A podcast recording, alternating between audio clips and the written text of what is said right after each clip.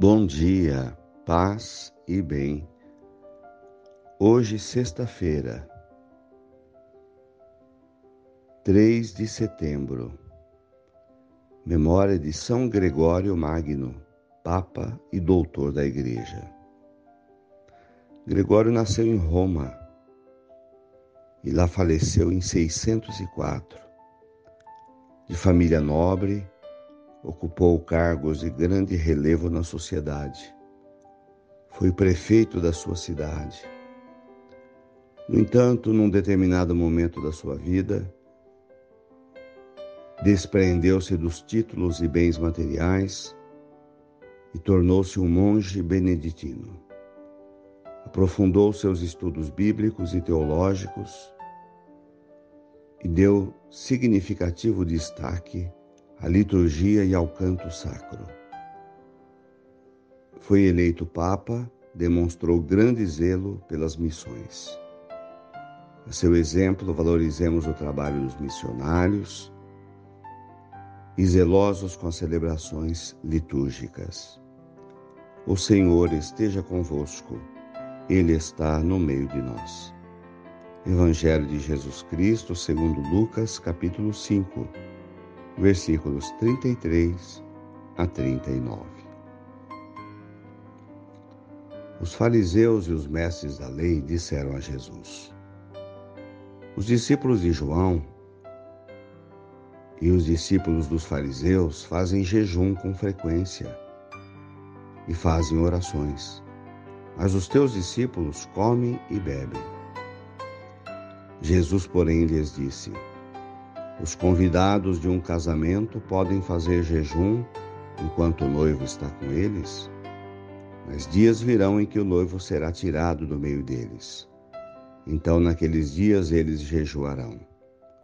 Jesus contou-lhes ainda uma parábola.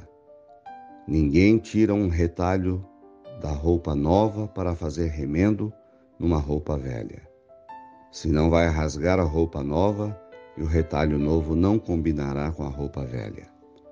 Ninguém coloca vinho novo em odres velhos, porque o vinho novo arrebenta os odres velhos e se derrama, e os odres se perdem.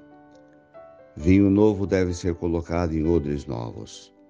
E ninguém, depois de beber vinho velho, deseja vinho novo, porque diz: o velho é melhor. Palavras da salvação. Glória a vós, Senhor. Irmãos de fé. Jesus conta parábolas para fazer um ensinamento. E é preciso desvendar essas parábolas para entender o seu significado. O tema do Evangelho de hoje é a conversão. Ser uma nova criatura, uma nova pessoa, ter um coração novo.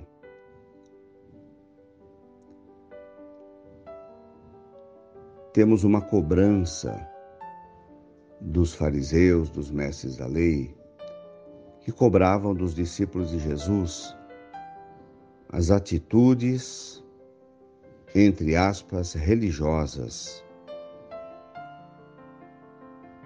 deles em relação aos discípulos de Jesus.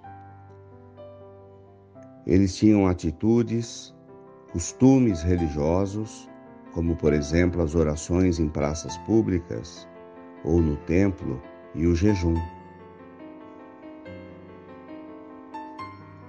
Porém, o coração deles era um coração ruim. Então, de nada, de nada adiantava os aspectos externos da sua religiosidade, como as orações públicas e o jejum, porque o coração deles não mudava. Aí é que se entende, então, que não adianta fazer um remendo de um tecido novo num pano velho nem colocar um vinho novo numa vasilha velha. O que Jesus tentava fazer com seus apóstolos era homens novos. Esse tema do homem novo, do homem velho, vai voltar também nas cartas de Paulo. É preciso que matemos dentro de nós o homem velho, ou seja, o pecado, os vícios, as fraquezas, para nos tornar uma nova pessoa, uma nova criatura.